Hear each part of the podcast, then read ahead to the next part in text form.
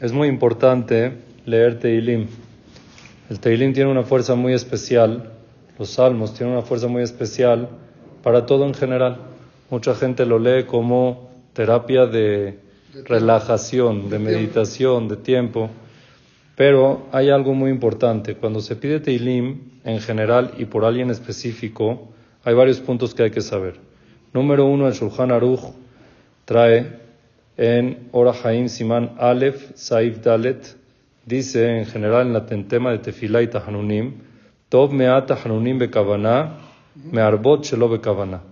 Es mejor poco con concentración bien mencionado que mucho sin concentración y mal mencionado.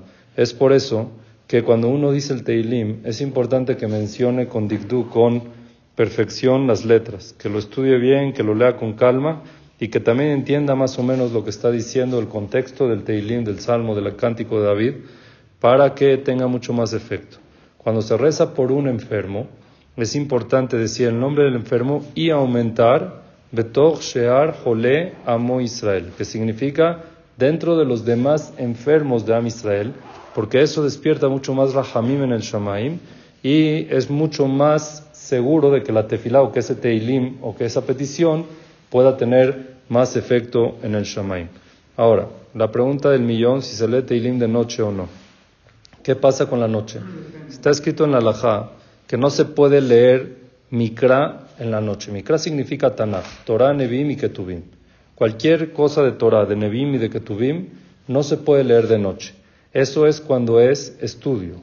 Pero cuando es para tefilá y tejina, quiere decir cuando es para petición, por ejemplo en Arbit nosotros decimos Yosheve León y el Yosheve León y el Shilamalot es un teilim, pero lo estamos diciendo en forma de petición, en forma de súplica.